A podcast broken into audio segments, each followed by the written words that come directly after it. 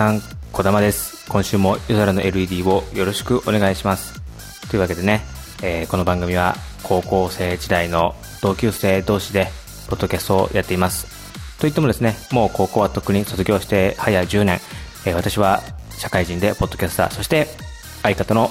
ピン芸人、高木払いはですね、えー事務所に所属して日々、えーライブに勤しんでいるということで、ね、高木くんね、と今週もいません。高木払いファンの皆様、大変申し訳ございませんけども、ちょっとですね、収録のリズムが完全に先日の台風19号によって狂ってしまいまして、私一人でですね、30分を送りしていきたいというふうに思っています。えー最近はスポーツといえばラグビーですかね。ラグビーワールドカップが大盛り上がりで、その横浜国際総合競技場、いつも日産スタジアムって言っていて、横浜 F・ マリノスっていう J リーグのチームが本拠地にしているでっかい6万人とか7万人入るスタジアムがあるんですよね。で、ライブ会場としてもね、あの、ミスターチルドレンとかね、アイドルだったらももクロとかですかね。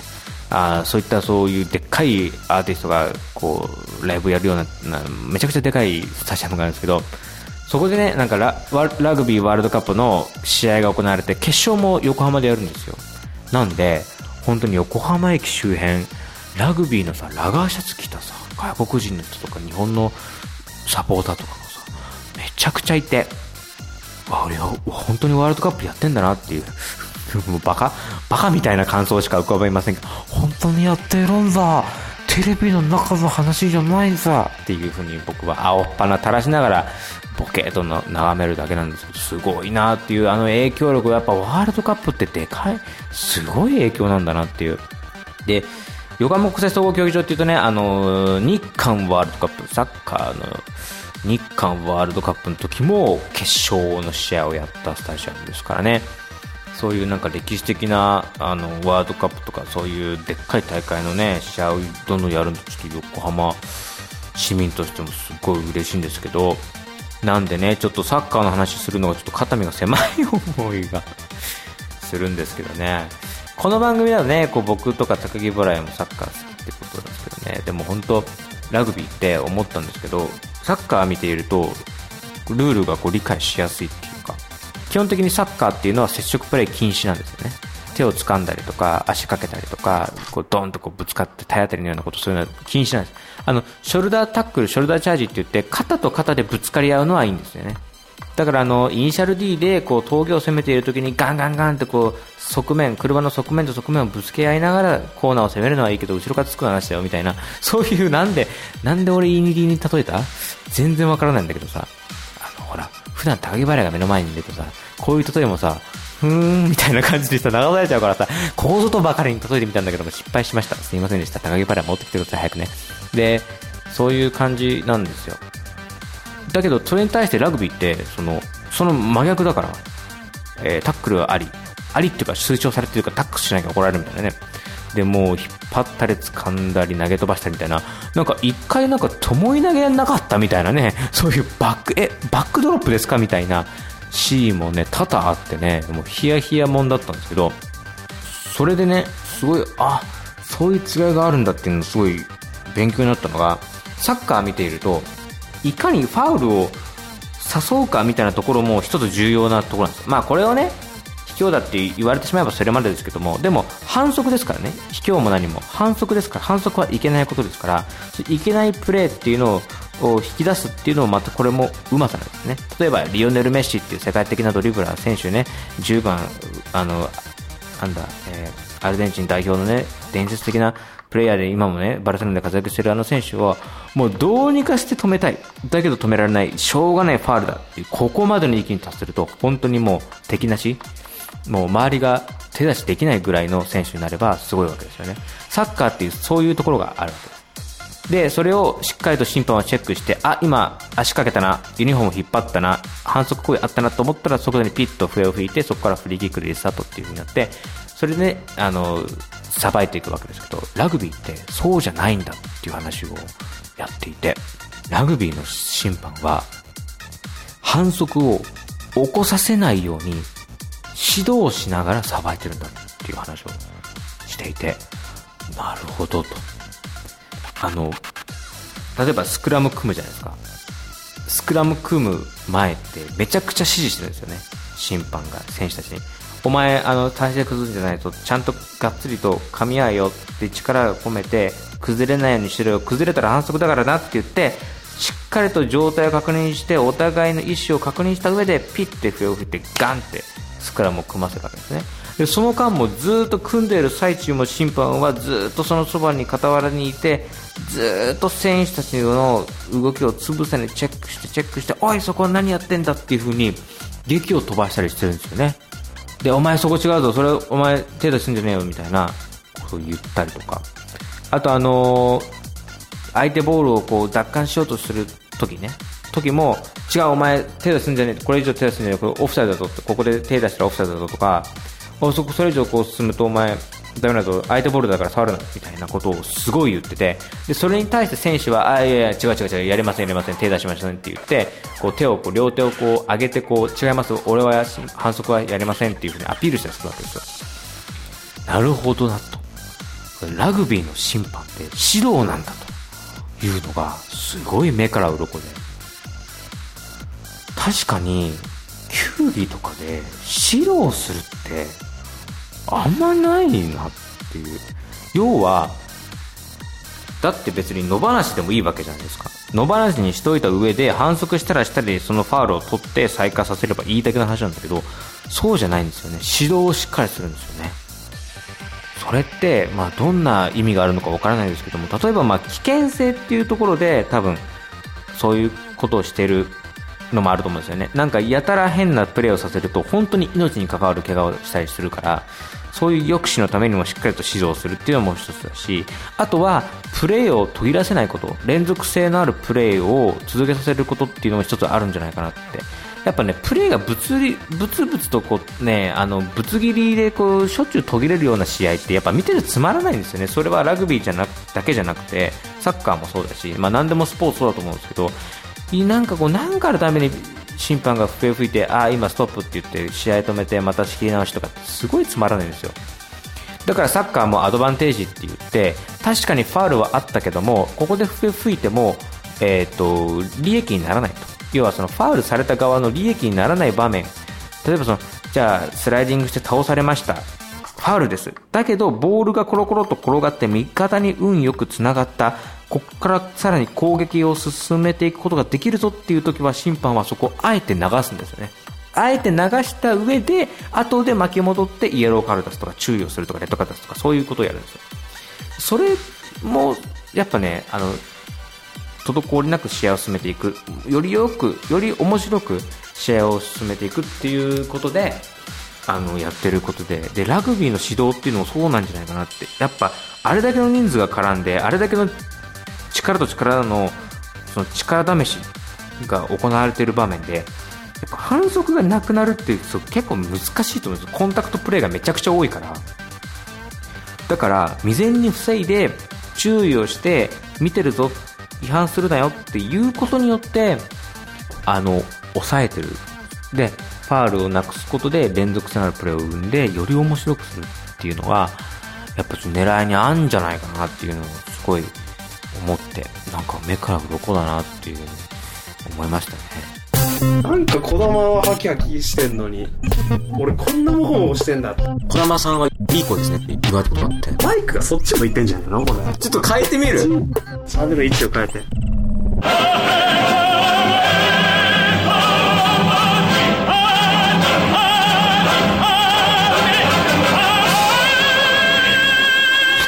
声こもって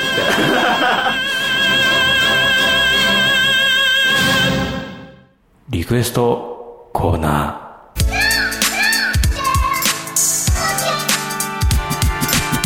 えー、このリクエストコーナーはですね、このポッドキャストでかつてトークした中からですね、聞いてくださっている方々が、この場面覚えてるな、あのトーク良かったな、印象的だな、脳裏にこびりついて取れない、そんなところですね、リクエストしていただきまして、それを私、小玉、え、またの名を、ラジオ練習帳の神ですね。えー、まあ、この番組の編集ですとか、録音ですとか、配信、ブログの更新、ツイッターの告知等々ですね、全て私一人でやっています。で高木払いは、えー、時々喋ってくれるっていう、えー、そういったあの作業分担非常に50対50のねすごく均等なね、えー、いいバランスかな なんですけどもなので高木払いから言わせると私児玉は、え、このラジオ番組の神だと全てを司る神だとまあね、私も口癖のように言ってますよね。えー、私の編集に関わればですね、高木払いがいなかったことにするくらいということをですね、常々言っていますので、そのあたり考えてよく喋りなさいよっていうふうにはよく言ってるんですけども、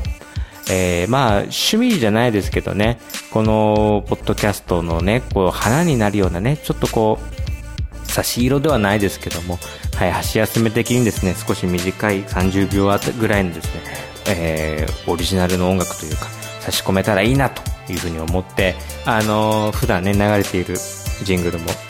私が作ってるんですけど、えー、今回リクエストいただきました。ね、こうは、私がこう、一人で喋ってるのもなんだなっていうね、そういうのもあってですね、あのー、過去のトークを振り返りつつジングルを聴いていただくっていうのがちょうどいいんじゃないかなっていうね、えー、ことです。というわけでですね、えいくつか、えー、リクエストをいただいておりまして、えー、先週はですね、えっ、と、何を作ったんだっけ？先週、先週、先週何流してたんでしたっけ？えー、一週間ですっかり忘れてしまいましたけども、えー、今週もですね、えー、リクエストいただいておりますので、そちらを早速ジングルにさせていただきました。ペンネーム、スタバと焼き目指しさん。食い合わせが悪いですね。焼き目指し持ち込んだらものすごい迷惑でしょうね。えー、あの、スタバのおしゃれなね、オリジナルのタンブラーにさ、あの、コーヒー注いでもらったりできるわけでしょ？あのさ、スタバの柄のタンブラー、キュッキュッて開けてさ、これにコーヒー入れてくださいって言ったら中にさ、焼き目寿司入ってたらすごい顔するだろうね。あ、これは これはっていう、いい出汁が取れるんだろうね。うん、そういう、そういうハーモニーを楽しんでる方だと思いますけども、そんな方がですね、そんな通な焼き目寿司さんが送ってくれたのが、えー、釣り具屋女子のトーク。この人と釣り行ってくるね。ね、このセリフが非常に印象的だったということで、これ何かというとですね、今年の7月15日配信分第153回釣り具屋女子をコンパ王から守り抜け、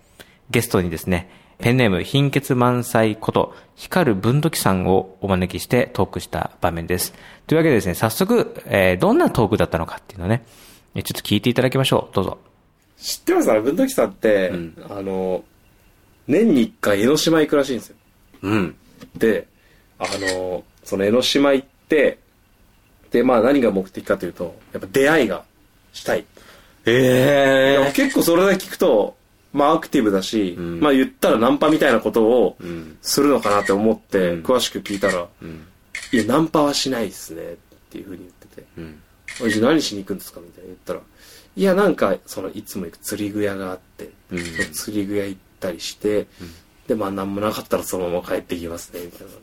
え、どういうことですか？聞いたの。その釣り具屋の若いお姉さんに、あんた釣り好きなの？って話しかけられて、で、いや、まあまあ、ちょっとやってみようかなと思って、みたいに言ったら、そのお姉さんが、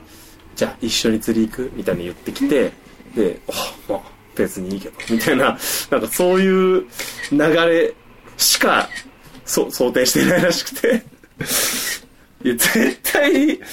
どんなにチャンスのないこと、そのためだけに釣り具屋行ってるんですか？そのためだけに釣り具屋に行っては誰にも話しかけられずに帰ってくるらしいですよちょっと分度器さんそのいいなと思う子が働いてるんですか？釣り具屋に。えいやそういう釣り具屋があるかもなって話。あ釣り具屋もないんですか？そこから作ってるんですか？はい。いやあるかもしれないじゃないですか。全部見てないまあまああるかもしれないですけど。はい。あええー、えー、女の子いないんですか？いや、ま、まだ僕はたどり着いてないけど、あるんできっと、絶対。この世にないってことはないはずです。女が働いてる釣り具屋。女、そうですね。私もそろそろ俺が、あ、お父さんじゃあ私ちょっとこの人と一緒に釣り行ってくるからよろしく。いや、なんでだよ。家族で経営してる。いや、お父さんがなんでだよって言う、言いますよ。家族で経営してる、その釣り具屋さんお父さん、じゃあこの人と釣り行ってくるからって。ちょ、横に光る。光る文土さんいるんですよ。あ、じゃあ行ってきます。あ、すいません。なんで、なんで、文土さんと一緒に、文土さんはひたすらどれにしようかなって選んでるんですどれにしようかなってて、あのー、その女の子が、あ、選ばれてるんですか？あもう来るんですねもう女の子が。はい、であ釣り釣り始めたいんですけどちょっとよくわからなくてどういうの買ったらいいのかとかやり方がわかんなくてであそうやったらこれこれこうでこれ初心者の方もこれやって楽しめますよつって、この辺どっか釣れるとことかどこ行ったらいいかわかんないんですよね。あじゃあ私地元なんで案内していいですかいやお父さんあとよろしくお願いしますだから、だから、あの、エプロン外すの早いんですよ、だから。早 いよすぐ外すな、その人。それすぐにそんな釣り連れてってくれるんですか？うん何歳ぐらいですか、何歳ぐらいですかまあ、ね学生って言ってるから中学生か高校生ええそんなってなるとガガチャコンですよそれは はい、というわけでですね、えー、まあ、高木払いと親交の深いピン芸人さん、光る文土器さんがですね、えー、ぜひ出させていただきたいと言っていただきまして、えー、晴れて、えーゲスト出演ということが叶った。あーそんな放送でしたね。その中でですね、えー高木払いは、この光る文土器さんの、この炸裂妄想トークが非常にたまらないんだということを言っていて、どんな、例えばどんなって言ったらですね、えー僕の想像の6倍ぐらい上を、6倍から675倍ぐらいの値をですね、記録しましてですね、えー計測不可能という、いうことになっちゃった、この釣り具屋女子の妄想ですけども、確かにこれも印象的でしたね。というわけで、こちらをジングルにしてみました。まあね、ジングル、あの、作るって言ってもあの、なんて言うんですか、一から作曲をして、というような大掛かりなことをやっているわけではないんですね。元となる音楽は、インターネット上から拝借してきてます。で、これも、著作権保護、まあそのジャスラックだとかそういった管理機構が管理している音楽ではなくて、これまちょっとややこしい話なんですけど、クリエイティブコモンズライセンスっていう、えまあ、なんていうんですかね、僕、いい作品できたんだけど、ちょっと聞いてみて。って言って、で、もし気に入ったら、君の番組でもちょっと流してみてよとか、君の作曲に一部の音源使ってみていいよみたいな、そういう再利用を促す創作のサイクルを潤滑に、えー回していこうという、まあそういった感じだと僕は理解しているんですけど、そういう取り組みがあって、で、その著作権保護の新しい形を提案しているのがクリエイティブコモンズっていう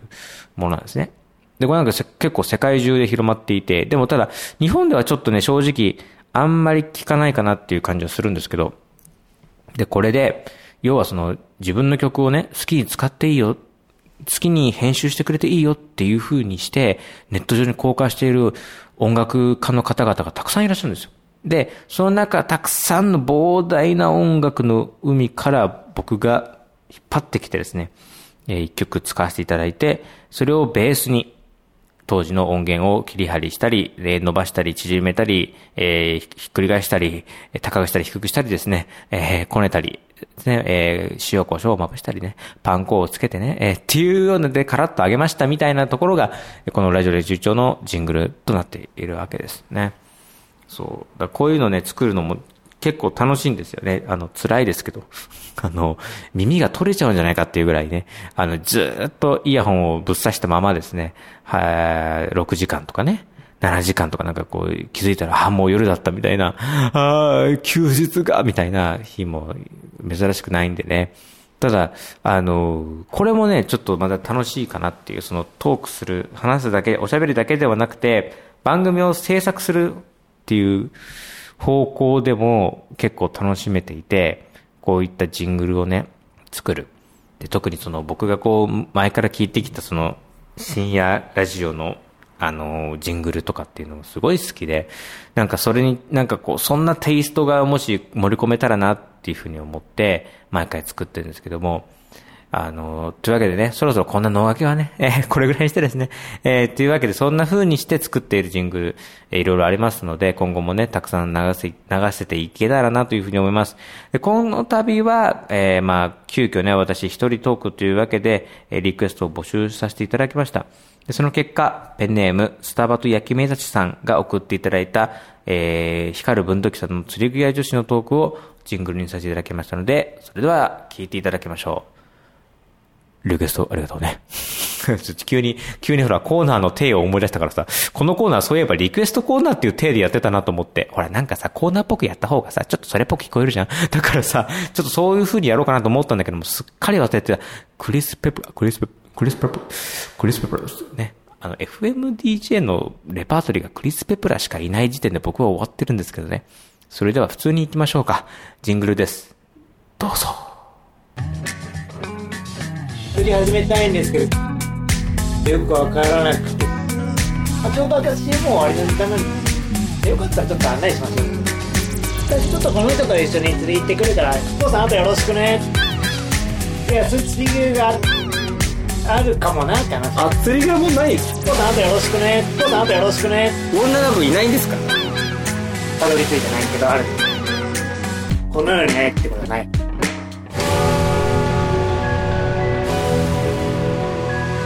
父さんあとよろしくね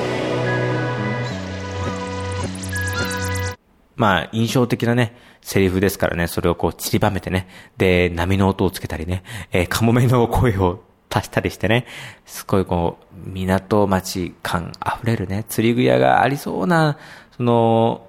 夕日がよ、夕日がね、水平線にこう沈んでいく、そんな情景が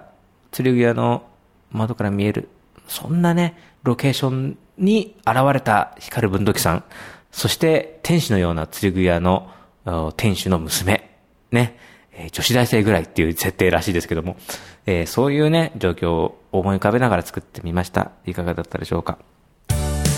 というわけで、メールアドレスお願いします。高木こだまアットマーク TNK のグランガクロリアポスミスのドットコムぜひとも、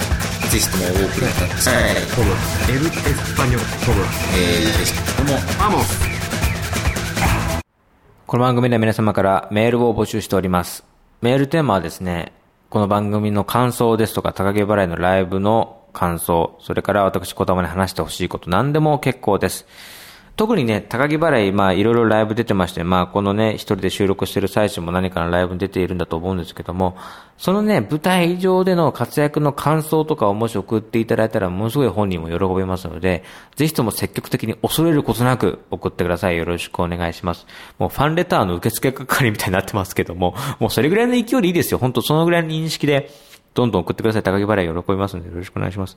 えっ、と、またですね、えー、ツイッターのハッシュタグ、ラジオ練習場とつけて感想をつぶえていただくのもすごくありがたいです。本当に。よろしくお願いします。また、あの、iTunes ストアだとか、Spotify とか、そういったところで、こう、星マークをつけたり、レビューを書いていただけると、より多くの人に目に留まるようになりますので、そのあたりも、もしご協力いただければ、よろしくお願いします。もちろんね、チャンネル登録もお願いしますね。よろしくお願いします。さあ、というわけで、来週からは、高木払い、戻ってくれるとです。来ました。満を持して。これ、3週間ぶりですからね。さぞかし面白いトーク。さぞかし面白いフリートークをしこたまし込んで、この収録場所に現れてくれるんじゃないかなと僕は密かに期待を寄せていますので、ぜひとも皆さんもそのあたり耳の穴かっぽじってよーく聞いていただけますと大変ありがたいですね。はい。まあそんな感じでね、外国人のお客さんもさ、たくさん増えてんなっていうふうに思うんですけども、この間出会った外国人の観光客の方は、まあ、すごかったですね。これならラグビーのお客さんではないと思うんですけど、ちょうどね、電車過ぎてね、発車して、こう、5分ぐらい経ってるかな。隣にね、陽気な酔っ払いのね、あの白人の男性で白髪混じりだったからね、60代ぐらいの調子の人かな、おじさんがね、外国のおじさんが、なんか、浅草帰りかなんかでね、なんか紙袋をいっぱい持ったりしてね、で、スーツケースも担いで、こう、荷物いっぱいなんですよ。で、おもむろにね、なんかこのグースかグースか、いびきかいているところからバッと起きたと思ったらね、その紙袋から饅頭を取り出してね、なんかムサムサ食い出したんですよ。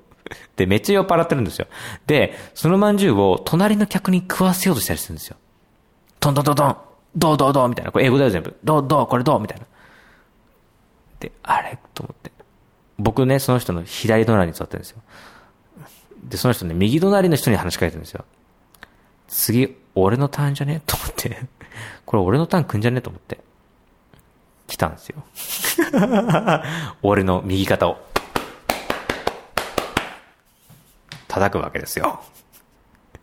ここで僕は殿下の方とね、職場の人、それから高木払いとかね、友達にも散々言われたことありますよ。僕の目つきは、殺人鬼のそれに似ていると。えー、何度も言われました。目つきが悪いね、と。なんか、人殺したみたいなことよく言われるんですけども、そんなね、僕、そんな、僕はあの、特性を持ってるんですね。えー、あの、あの、ミート二重丸とかね、あの、走塁丸とか、まあそういった感じでパープルの特性みたいに僕はあの、あの、殺人鬼の目、花丸がついてるんですよ。だからこれを、この特性をここの場面に活かすほかないと思って、次肩叩いてきたら、とんでもねえ目つきで睨んでやると思って。で、また、目の前の客にさ、この通路挟んで向かい側のさ、シートに座ってる日本人にまたガーッと話しかけてさ、うるるるるベラベラベラベラベラペラペラペラペラを酩酊状態で、ベラベラベラベラベラみたいな感じで話しかけてるんですよ。で、あれ、とうとう俺来んな。次俺、次の次俺ぐらいじゃないかなと思って。で、その外国人がまたさっきのターンのごとく、まずは右隣の客に、まんじゅう、まんじゅう、まんじゅう、ってて、あ、次俺だ、俺だ、俺だ、来んなよ、来んなよ、来んなよ。俺にあの殿下の宝刀を抜かせるんじゃねえぞって思ったんだけど、その外国人がくるっとこっちを向いて、手を俺の右肩にかけようとしたその刹那俺はもうしょうがないって言って、カッと刀を抜いて、ああみたいな目で、ディラのところ、僕の右肩10センチ手前で外国人の手が止まるっていう、止まって、まんじゅうを引っ込めましたよ。ええー、よくやったぞ、俺の目つき。目つきと。俺、びっくり。外国人にも通じるなら俺の目つきの悪さと思って。んでしばらくしたらね、その外国人はね、えー、この電車に乗っていると殺されると思ったんでしょうね。次の駅が到着したらですね、すべての荷物をかき集めて、両手にいっぱい抱えた後に、Get ready! って言って叫んだ後、電車からダッシュで降りてきました。誰と競ってるのかわかんないですけどね、ゲットレディってね。なんかかけっこ、徒競走かな ?100 メーター走なのかな？世界陸上かな？でも会場日本じゃないですよね。そいつね、あの、饅頭が入った紙袋を置いていきやがりましたんで、置いていきやがりましたよ。本当にさ、電車の中にバーってつ、ば、ばら、なんか、ばらまいてまんま去っていきました。それを僕は畳んで、網棚かなんかに乗っけておきましたけどね。そんな感じでね、お一人様な時間を過ごしてるわけです。僕一人でしたから もうさすがに あもうさ、もう2ヶ月ぐらい経つんですけど、誰とも会ってない期間が続いてるんですけど、うん、もうさすがにお一人様飽きたわ。高木、そろそろ会わない？そろそろ、そろそろ会わない。俺もうね、9月の頭から誰とも会ってないのよ。仕事の人以外で。もう我慢の限界ですので、そろそろ来週あたり収録しようと思っていますので、メールをお願いします。というわけで、小玉ギブアップです。